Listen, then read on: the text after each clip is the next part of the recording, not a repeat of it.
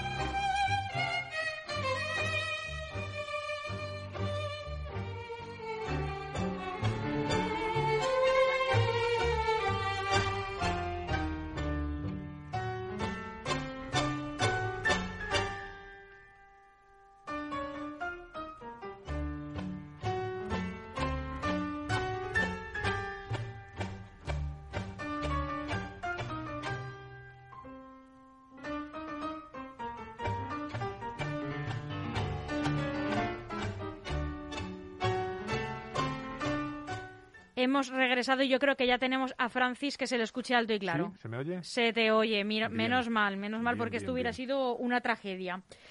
Bueno, eh, pues nada, ¿cómo estamos?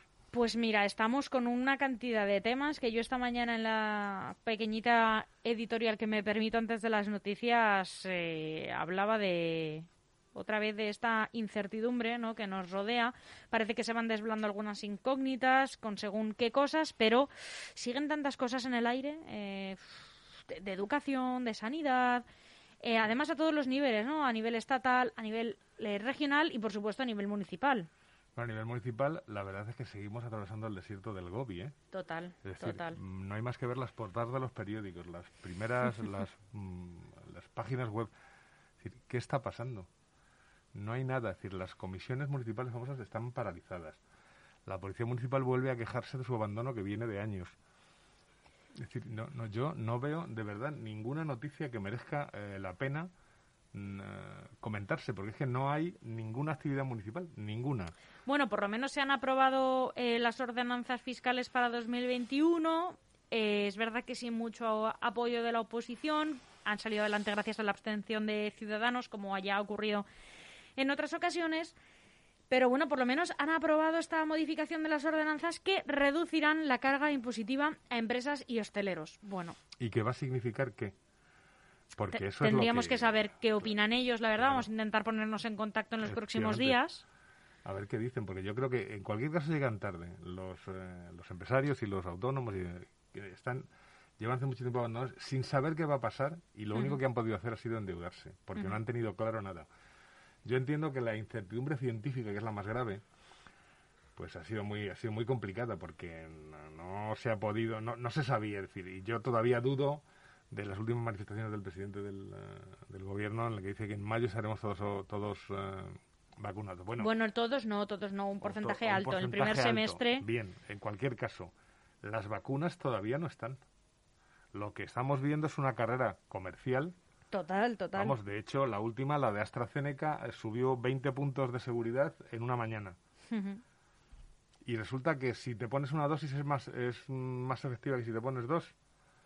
No lo sé. Hay demasiadas dudas eh, del tipo, pues, no sé, médico, para pensar que efectivamente en el 11 de diciembre dicen que van a empezar a vacunar en Estados Unidos. No lo sé, no lo sé. Yo no, no es que no es que comparta las impresiones del eh, doctor, no me acuerdo ni cómo se llama porque estoy de este que es eh, médico Estoy intentando adivinar de quién me estás hablando, pero la verdad es que no te sigo. Un doctor que ha dicho que hasta dentro de cuatro años no tendremos una vacuna segura, entre dos y cuatro años. La verdad es que las informaciones que nos llegan son, por un lado, muy optimistas, ¿no? Bueno, AstraZeneca afirma que la efectividad de su vacuna es de un 70%, sin embargo, tiene una mm, eh, eh, mayor facilidad para conservarla, para transportarla, eh, en fin, que al final es más práctica que la de Pfizer o que la de Moderna, ¿no? Que necesitan esa refrigeración a menos 80 grados centígrados, una, una barbaridad, ¿no? Pero, eh, por otro lado, tenemos a otros expertos diciéndonos que... ah, Cavadas, vale, vale. Es que creía que me estabas hablando de un extranjero, Pedro Cavadas. Habla, habla de una, habla de, habla de una materia en la que él no es completamente experto, pero es un médico no se fía mucho de que una vacuna sea segura y de sus efectos secundarios. Bueno, yo, yo sí me fío. Yo estoy convencido que las agencias europeas del medicamento, cuando den la vía libre a una vacuna... No se van a pillar los dedos. No se van a pillar los dedos.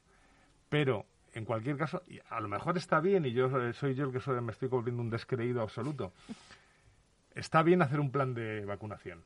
Está bien hacer un plan de vacunación para que... Y está bien que sea un plan único, que por cierto el presidente de Euskadi y la presidenta de Madrid ya han puesto pegas. Dices, a ver, no se puede estar reclamando una sola dirección y cuando esa sola dirección ejecuta. Sí, están ya planeando. Poniendo pegas. Por su es lado. Que, de verdad, yo me estoy volviendo un descreído del Estado autonómico. Bueno, en cuanto, por lo menos las declaraciones que yo he escuchado de, de Urcuyu, eh, no es tanto como que no se crea el plan, no le parezca bien, sino que se queja de este alarde de gobernanza mm, que hace el gobierno y después plantea un plan del que ellos no tienen ningún conocimiento.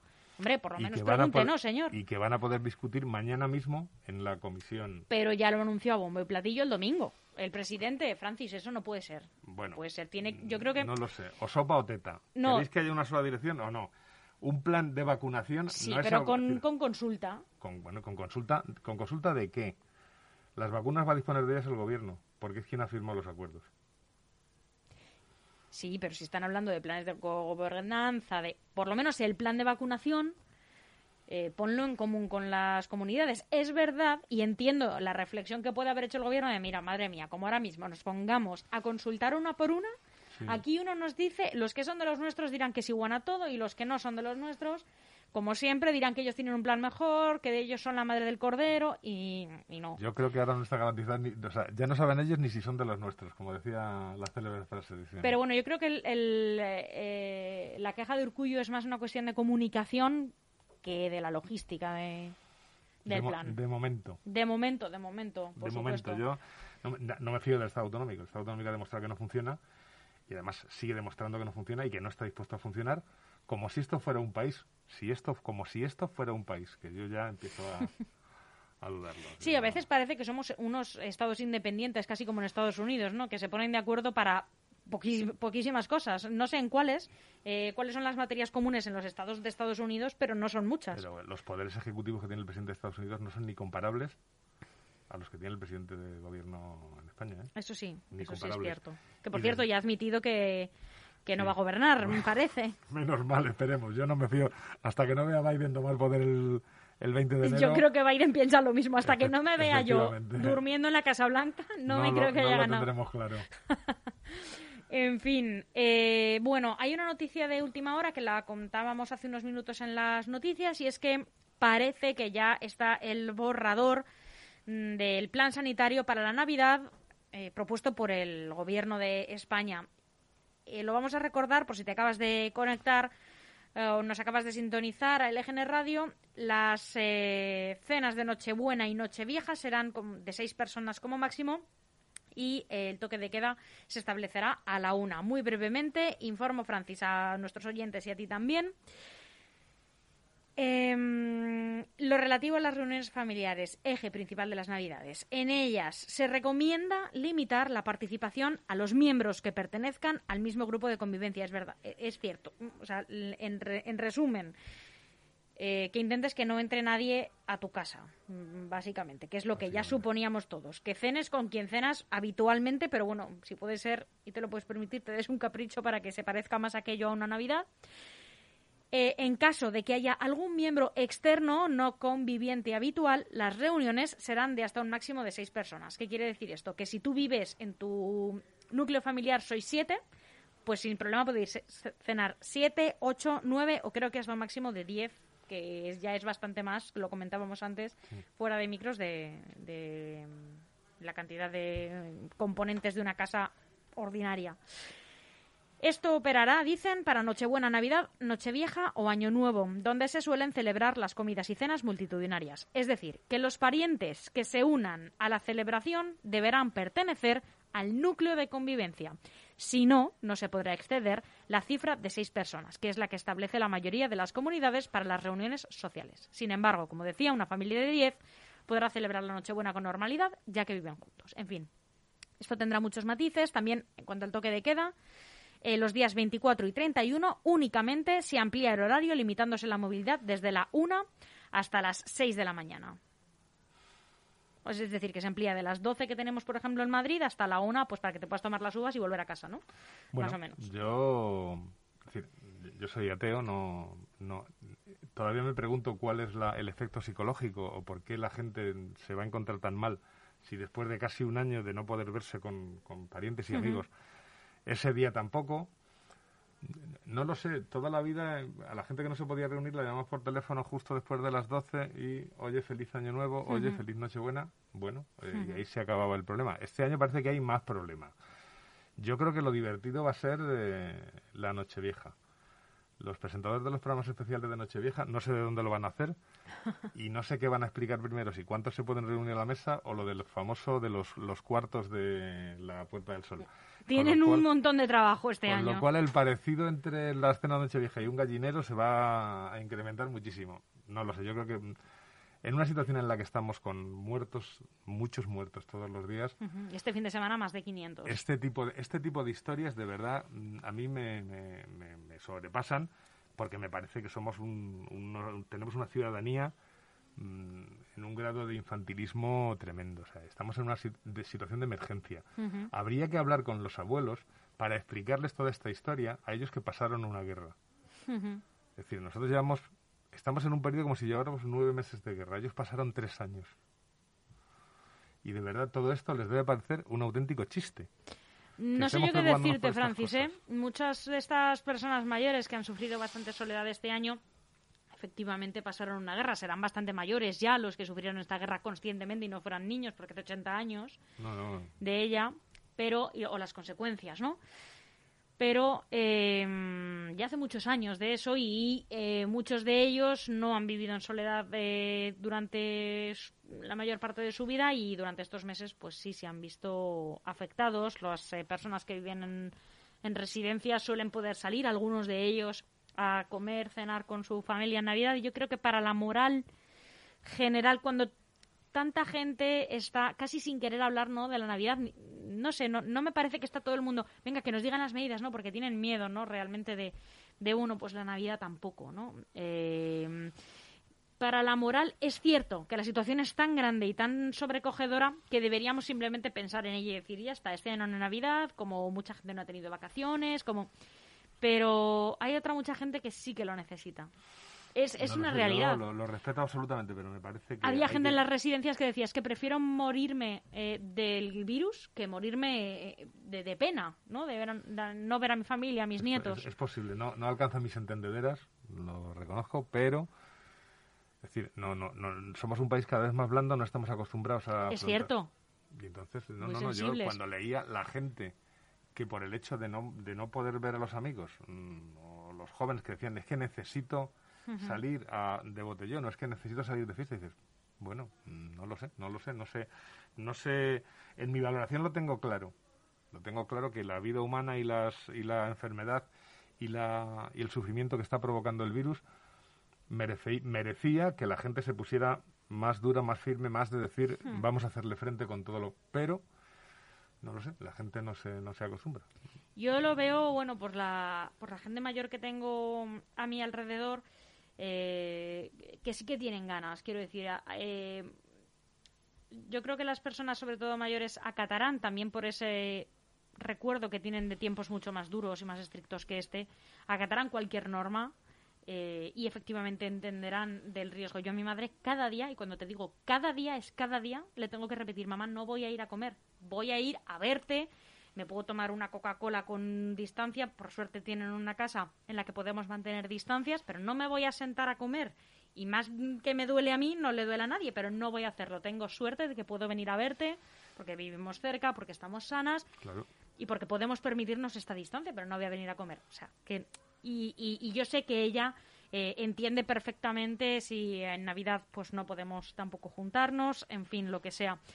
Pero es mucha la gente a la que esto ya le está limando mucho, porque es verdad que somos una sociedad blanda, llevamos unos años dentro de que hemos sufrido otra crisis, en fin, unos años relativamente relajados, eh, en la que no, no nos había pasado nada tan gordo, efectivamente, desde la guerra civil, y es la, es la sociedad que tenemos. Somos blandos y somos blandos, Francis, pero es que no, no, puedes, no puedes negarle a la gente que se sienta no, no, no. tampoco, hay que, tampoco hay que negar que este país es francamente bueno para ah, remontar y, inventarse cualquier otra. Es decir, si en marzo estamos medio vacunados, habrá una Navidad de las de verdad. En Pamplona se montaron las no fiestas cuando prohibieron los Sanfermines y se han inventado no fiestas en no sé cuántos sitios. Es decir, si se trata de inventar fiestas para ver y tal, en cuanto se pueda, se hará y nos tomaremos la revancha. Yo también estoy deseando. Pero me parece que, no sé, me parece que estamos haciendo un problema de algo que es de algo que tiene sobre todo si piensas, de lo que parece. Sobre todo si piensas que si la gente dice, bueno, mira, yo ya he renunciado a muchas cosas, no quiero renunciar a mi Navidad, ¿no? ¿A qué vamos a renunciar en enero, en febrero y otra vez en marzo? Es que si, si en marzo no estamos realmente mejor, eh, entonces sí va a caer mucho la moral, porque vamos a decir, hace un año y cuánto hemos avanzado, que estamos más habituados a llevar mascarilla. ¿No? Que al principio era una cosa como decías, madre mía, pero ¿qué hago poniéndome una mascarilla, no? Claro, si es que el hecho de la, incertidumbre absoluta de la que la ciencia no ha podido sacarnos y, tardará en sacarnos, hace que se dispare cualquier posibilidad. Eh, antes de venir aquí justo he visto un informe que dice que mascarilla hasta final de 2021. yo, yo, lo creo también, ¿eh? ¿Por qué? Si, si va a estar vacunado el 60% de la población en mayo, ojalá, y ojalá y así sea, ¿para qué vamos a tener que llevar mascarilla? Eso suponiendo que no vengan sucesivamente otras oleadas de otras eh, de otras pandemias. Bueno, entonces es que igual nos extinguimos, Francis, la verdad. Bueno, será lamentable porque no habrá radio, entre otras cosas, pero... bueno, son posibilidades y yo creo que conviene endurecerse y conviene refugiarse en lo seguro. Es, decir, cuidarse, cuidarse y cuidarse porque es la única manera que tenemos de cuidarnos a nosotros mismos y cuidar a los demás. Y esperar, esperar tranquilamente. Yo entiendo que haya no lo sé, yo tengo la suerte de que me encierro con un libro en mi casa y no tengo ningún problema. Habrá gente que lo, lleve peor. Yo creo que es indudable porque, bueno, además eh, las enfermedades mentales se están agravando. Esos son informes que son reales. Que te digo lo mismo, es cierto que, ojo, es una Navidad de tu vida. Para mucha gente mayor es que igual es la última Navidad, que también hay que tenerlo en cuenta, ojo. En fin, eh, es la sociedad que tenemos, somos así de blandos, tenemos esta poca resistencia y es la realidad. Entonces, bueno, yo solo espero que las medidas sean contundentes. Y otro tema a tratar importante que se nos quedó en el tintero el otro día y, nos, y me dio mucha rabia es que si se ponen medidas, que se ponga vigilancia y al que no las cumpla, que se le ponga una multa y la multa llegue. No que una de cada cuántas será. Una, de, cada, tres. solo una de cada tres de cada cuatro no se van a cobrar pues, pues tres de cada cuatro eh, son anuladas por un juez eh, en base a un Estado de Derecho o no sé qué otros conceptos en los que ya me pierdo. ¿Perdone? Bueno, eh, yo me lo explico perfectamente. Yo lo decía ya de antes. Estas multas no se van a cobrar. Sí, esto lo hemos comentado, que no estaban llegando las multas, que eran pues avisos. Por lo que comentábamos el otro día. la pandemia ha servido para demostrarnos que tenemos un Estado incapaz de hacer muchas cosas. Incapaz de hacer muchas cosas por una maraña legal entre otras cosas, por una eh, dispersión legal, por muchísimas cosas. Yo, en mi experiencia de muchísimos años como periodista de sucesos y de tribunales, una de las cosas que se ve evidentemente en cuanto te pones a, a trabajar en ese, en ese ámbito es que eh, tenemos una de las legislaciones más complejas, más débiles y más suaves que existen y más en el lentas. Y más lentas. Más, Además, más lentas en cuanto a burocracia. Más lenta. Pero vamos a ver, el hecho de que los eh, contrabandistas y, los, y las bandas mafiosas del este de Europa se instalaran masivamente en, el, en la Costa del Sol, solo ocurrió porque saben que en España la legislación es mucho más suave. En España, es decir, en España oficialmente hay tres, eh, tres, tres directrices para la justicia. La primera es la rehabilitación del delincuente. La segunda, la protección de la sociedad. Y la tercera, la satisfacción del ofendido. Y van en ese orden. Por lo primero que se preocupa la legislación en España, la legislación penal, es de la rehabilitación del delincuente. Eso deja en que un segundo... la lección, ¿no? Y no la vuelva a cometer. que se rehabiliten. Pero claro, eso deja en un segundo plano la protección de la sociedad. Por eso hay, todo eso es tan fácil, la libertad condicional, la libertad condicional y la libertad provisional en España, y deja en un ultimísimo la satisfacción del ofendido. para hablarlo, en España no se paga por el delito. Te meten a rehabilitarte. Bueno, es una opción, es una opción que está avalada por todos los partidos políticos y por la Constitución y por la legislación penal, con la que uno puede estar o no de acuerdo. Pero, evidentemente, si eso se lleva al ámbito sancionador de las multas, pues mm, evidentemente debe haber ya gabinetes de abogados especializados en quitarte las multas. Si a eso se le suma la lentitud y que se empezaron a poner multas sin que hubiera una legislación que avalaba esa ni siquiera un decreto que avalara la imposición de esas multas, dice, bueno, por un lado, no hay eh, la policía no tiene posibilidades de sancionar, eh, posibilidades legales. Y por otro, ese Estado mm, tan incapaz, es incapaz, entre otras cosas, porque, porque no tiene suficiente número de funcionarios. Es decir, no hay policía suficiente como para controlar todo lo que está ocurriendo. Y yo creo que eso la gente se ha acostumbrado. Si, se, si, se, si en estas condiciones se interceptan o se interrumpen o se eh, interviene en unas 100 fiestas solo en Madrid, todos los fines de semana, ¿cuántas se escapan? Estaba dando una noticia, según ha llegado, por la cual un grupo de chavales ha sospechado que una vecina les había denunciado a la policía y le han dado una paliza. A mí eso me da pavor, de verdad. Es que, ya... es que eso va a empezar a ocurrir. Va a empezar a ocurrir porque es evidente que la policía solo puede intervenir en un determinado número de hmm. casos tiene que intervenir con muchísimo cuidado. Y no, no estoy abogando por la violencia policial, ¿eh? cuidado. Pero un cierto incremento de la contundencia penal Yo también estoy de, estas condiciones debería darse. Debería darse porque a partir de ahora, cuando empiecen a bajar las... Eh, empiece a subir nuestra confianza y empecemos a bajar las defensas, se va a volver a, a producir un incremento del número de casos, etcétera. Esto es la pesadilla que se muerde la cola. No tenemos un Estado capaz de hacer frente a según qué cosas. También te quiero preguntar, como periodista, eh, es un poco para llevarse las manos a la cabeza incluso que me plantee esto, pero es que estamos en unos niveles de despreocupación por parte de este sector de entre, decían, 18 y 29 años, una cosa así, que yo me pregunto, ¿es productivo, es producente que se publiquen este tipo de noticias de que las multas no han llegado, de que la gente no ha tenido eh, ni que pagar una multa ni ha sido sancionado de ninguna otra manera. Eh, ¿Estás planteando que nos impongan una ley mordaza? No, para nada. Claro. En absoluto. en absoluto, en pues absoluto. Claro, muy bien, las cosas hay que decirlas. En absoluto, en absoluto. Lo que sí es que es verdad que yo, por ejemplo, la vi en portada. Yo no digo que no se diga en absoluto. Lo que sí te estoy diciendo es que eh, estas sanciones, sobre todo ahora, y sobre todo a lo mejor de cara a la noche vieja, por ejemplo, se dirigen a la gente que sale de fiesta. Que, de la cual me excluyo y mm, creo que te excluye a ti también, Francis. Sí, ya con mi edad.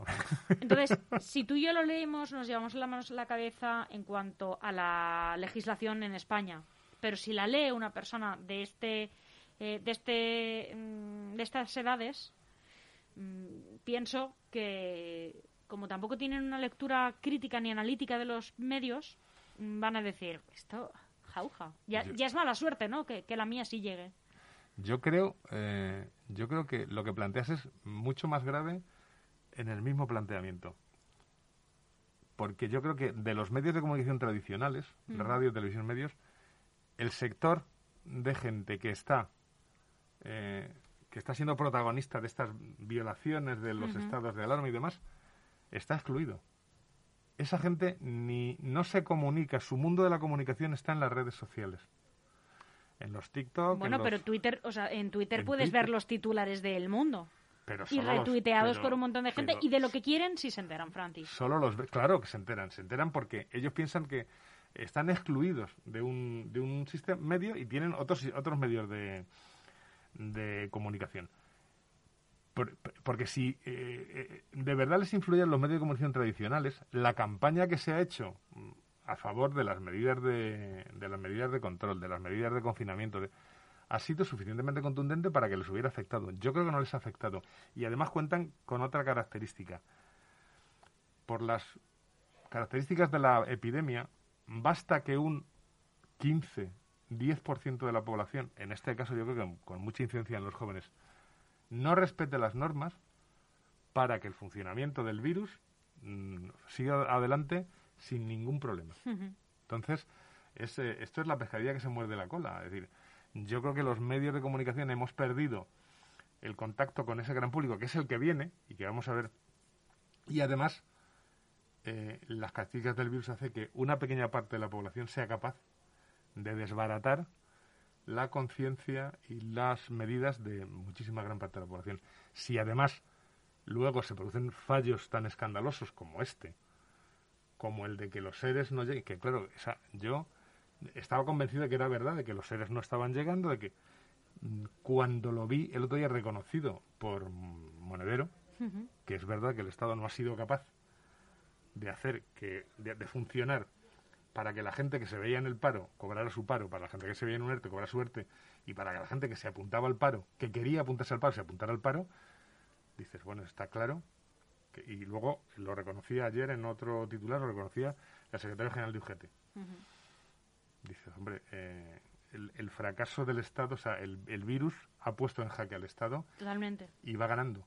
Y a la sociedad. Y a la sociedad, en su, en su consecuencia. Y a la sociedad. Igual que pienso em, que siempre es bueno alabar eh, cómo se ha comportado, yo creo, eh, los más pequeños en la pandemia. Creo que en cuanto eh, a este otro sector, ¿no? De pues estas edades que te decía, de los 18 en torno a lo- casi los 30, nos ha dejado de evidencia, igualmente como Eh, sociedad. eh, bueno, la fiesta del otro día en Marbella era una cosa. No, y aquí en. Getafe 27 en un ático, en la terraza, ¿eh? Del ático. Claro, efectivamente fue la policía. ¿Les llegará las sanciones? Pues. Pues probablemente no. Pero eso es. 27 estudiantes. Me imagino que de la Carlos III, claro. Imagínate. Y otra cosa que a mí me gustaría analizar es el poco esfuerzo que ha hecho la judicatura. O sea, mm, la judicatura, mm, supongo que cumpliendo con su obligación, pero no ha asumido ningún tipo de urgencia. Es decir, han seguido tardando en las demandas el tiempo que tal y han seguido mm, in- eh, poniendo en práctica las leyes con la más absoluta frialdad sin ser conscientes de hasta qué punto podían estar perjudicando esa, esa, esa historia. Bueno, el sistema judicial en España yo creo que siempre ha sido famoso por su extrema lentitud, ¿no? Eh, recuerdo un reportaje hace años en el que como que se colaban, ¿no? En, en un juzgado y veías las filas, ¿no? Y decían, Sí, sí, sí, sí. decía como en una cámara oculta, estos son eh, eh, asuntos que tenían que haber sido despachados de hace ocho años, siete que El años. sistema judicial en España no es que sea independiente. Se- en- Es que esa enseñaban los archivos y, Es que esa y la pila de, de documentos que tenían por revisar de hacía años Es y que tenían que haber salido adelante y, era eh, alucinante. Tiene una influencia Alucinante. social escasísima. Que por cierto, hablando de juicios y saliéndome de todo ese tema del coronavirus, pero también hablando del paso del tiempo, no sé si, me imagino que estás al corriente eh, que está teniendo lugar el juicio por los atentados del 17 de agosto en Barcelona. Sí. Eh, y no sé si has tenido ocasión de escuchar al mozo de escuadra que eh, bueno, que es que no me sale la palabra, que además es la que El que disparó contra, que tuvo que disparar contra los... Sí, sí, contra tres de ellos, acabó con tres de ellos, de hecho, y que está profundamente traumatizado, que yo esta mañana también lo, comentaba en el editorial. La... traumatizado y curiosamente el hombre tiene mucho miedo de que le reconozcan. Totalmente, y está delante miedo. de un hermano de uno de los muertos. Sobrecogedor. Y el juez no le permitió no le permitió testificar como testigo protegido. Sí. Una cosa muy llamativa. Eh, es aterrador el, el relato. No sé qué es el más aterrador, si la descripción de la situación que hace tan detallada dentro de el caos que tiene en su cabeza con respecto a ese día, o, o su descripción de las consecuencias, ¿no? Ese miedo que tiene a que sea reconocido y esa culpa que tiene de haber arrastrado a una situación así a su familia, ¿no? Y de, verle así, que le da miedo hasta salir a la calle. Yo creo que hay algo bastante más aterrador. Y es el fenómeno de las células durmientes. Total. Que los dirigentes de la yihad han puesto en marcha. Claro, cuando hablas eh, con la gente, yo tengo muchísimos vecinos musulmanes. Nunca se me ocurriría pensar que, ninguno de ellos puede llegar a ser terroristas. Pero si lees la historia de estos chavales, eran chavales absolutamente integrados. Hablaban castellano y catalán.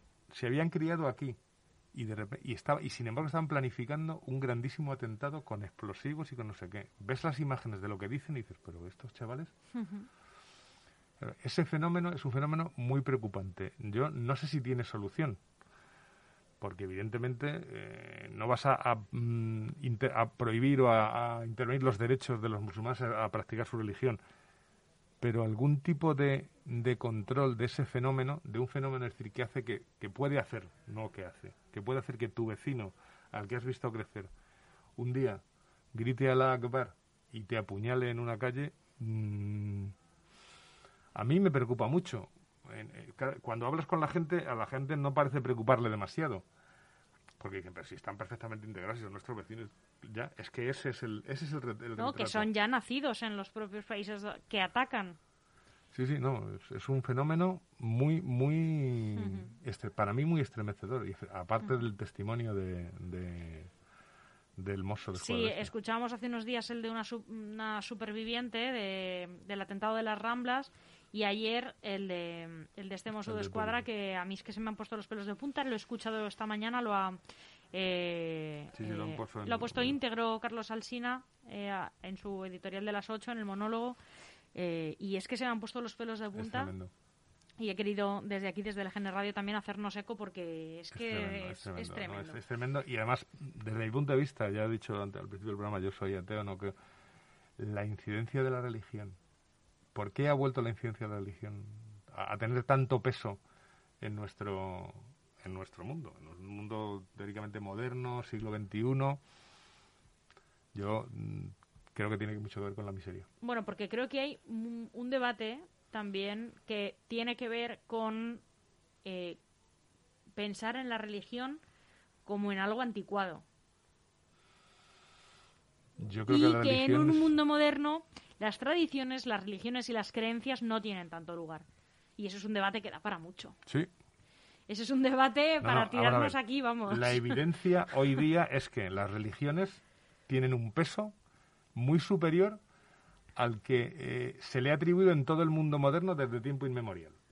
Es decir, los españoles que fuimos a conquistar América se cometieron las barbaridades que se cometieran y se cristianizó y después de ese fenómeno, yo creo que hasta después de ese fenómeno, mm, tres siglos después ocurrió la Revolución Francesa, que es la edad de la razón. De la razón como, como un motor superior del hombre, en el que yo sigo creyendo a pie juntillas. Pero en, este, en el final del siglo XX y el siglo XXI, yo creo que por incidencia del incremento de la desigualdad, se han producido fenómenos como el que el, como el trumpismo en Estados Unidos, que tiene mucho, en el que tiene muchísimo peso la religión y fundamentalmente el evangelismo, y en Brasil, los dos de los países más grandes del mundo, donde el evangelismo es el que ha llevado al poder a Bolsonaro. pero, eso, pero lo vemos en todas partes, es decir, la persecución del aborto y de los homosexuales en España, a cargo de unos señores que tienen el título de mm, abogados cristianos, dices, hombre, pero mm, tú eres abogado cristiano, eres, tú eres cristiano, practica tu religión en paz. Deja a los demás vivir como quieren vivir. Pues no, se están imponiendo como... Eh, yo estoy de acuerdo contigo eh, en esto que, dices, pero creo que eh, la religión o las creencias van mucho más que eso y también en muchos aspectos y en muchos sectores se han modernizado.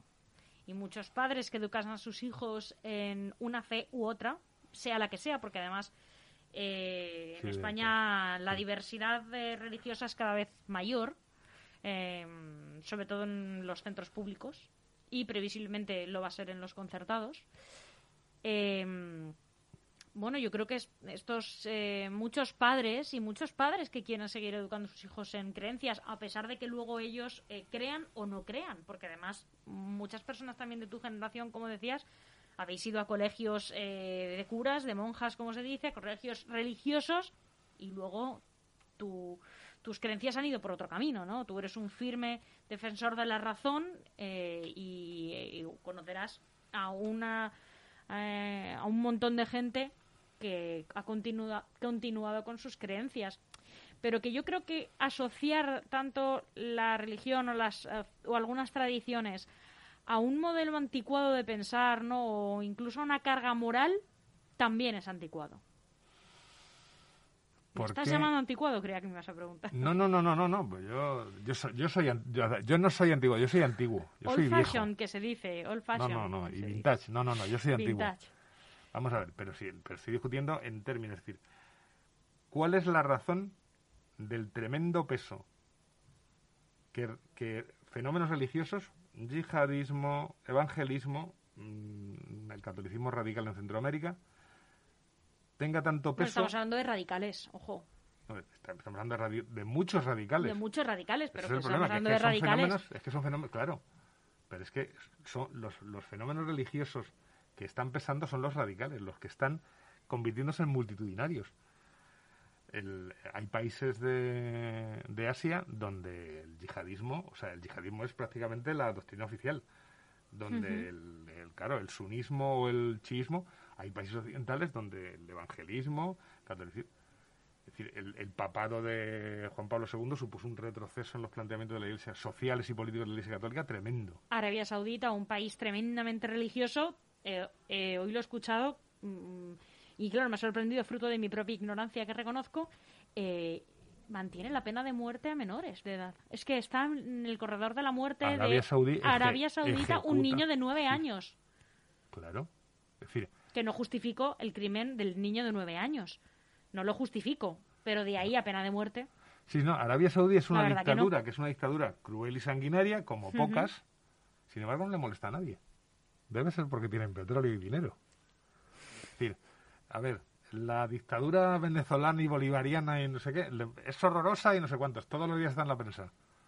Arabia Saudí y sus prácticas absolutamente totalitarias y criminales no aparece nunca. Bueno, también te diré que es que, por ejemplo, en nuestro propio país tenemos una montada que con mirar a nuestro ombligo nos creemos que es suficiente. Y entonces, pues el, las noticias de otros países parece que importan menos. No lo sé. En cualquier caso, Venezuela nunca desaparece.